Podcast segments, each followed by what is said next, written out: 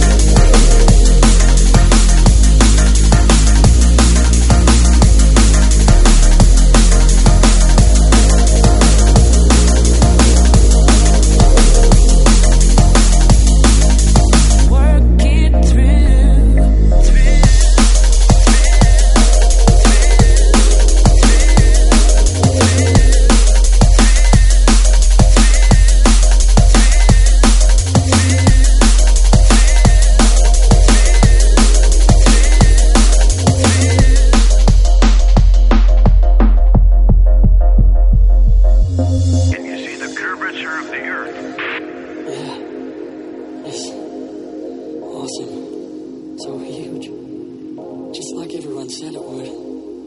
Man, I can't tell you what it feels like to be looking at this. The way the deepest blue I've ever seen rolls up into the black.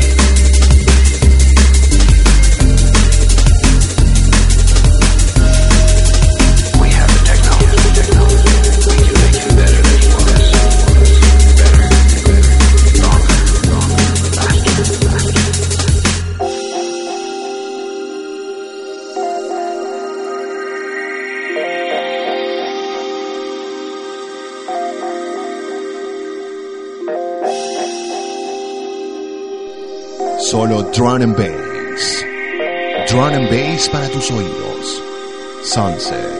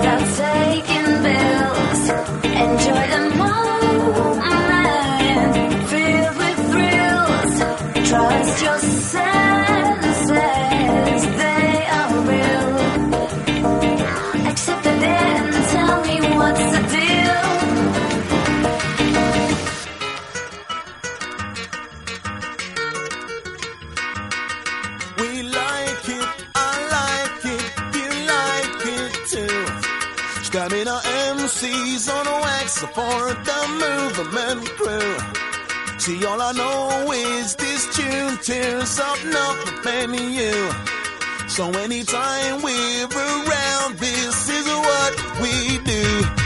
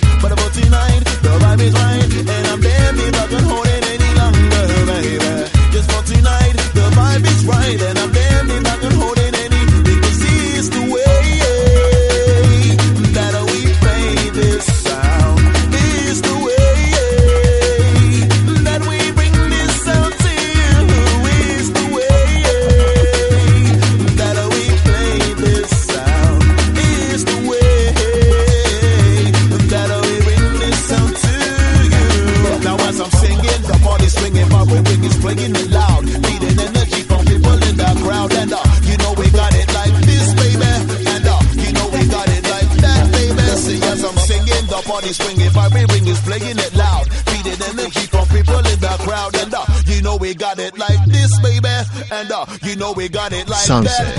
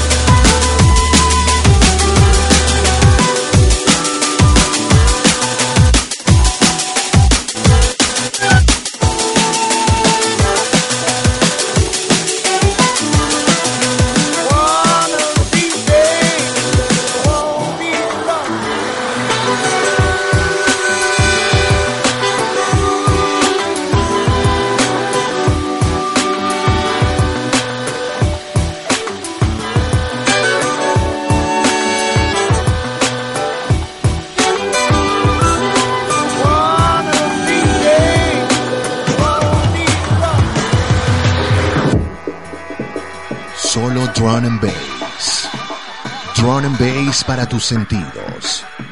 Sunset.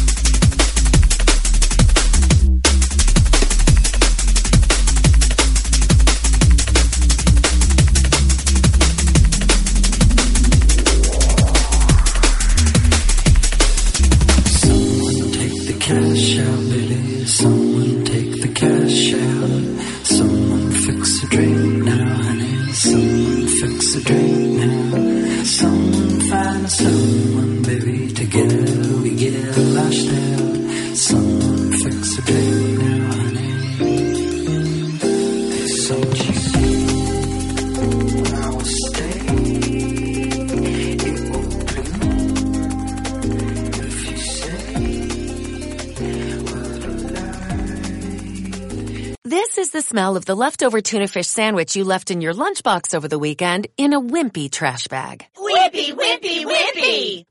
Blech! And this is the smell of that same sandwich in a hefty, ultra strong trash bag. Hefty, hefty, hefty! Ah, smell the difference? Hefty Ultra Strong has Arm & Hammer with continuous odor control, so no matter what's inside your trash, hmm, you can stay one step ahead of stinky. And for bigger jobs, try the superior strength of Hefty Large Black Bags.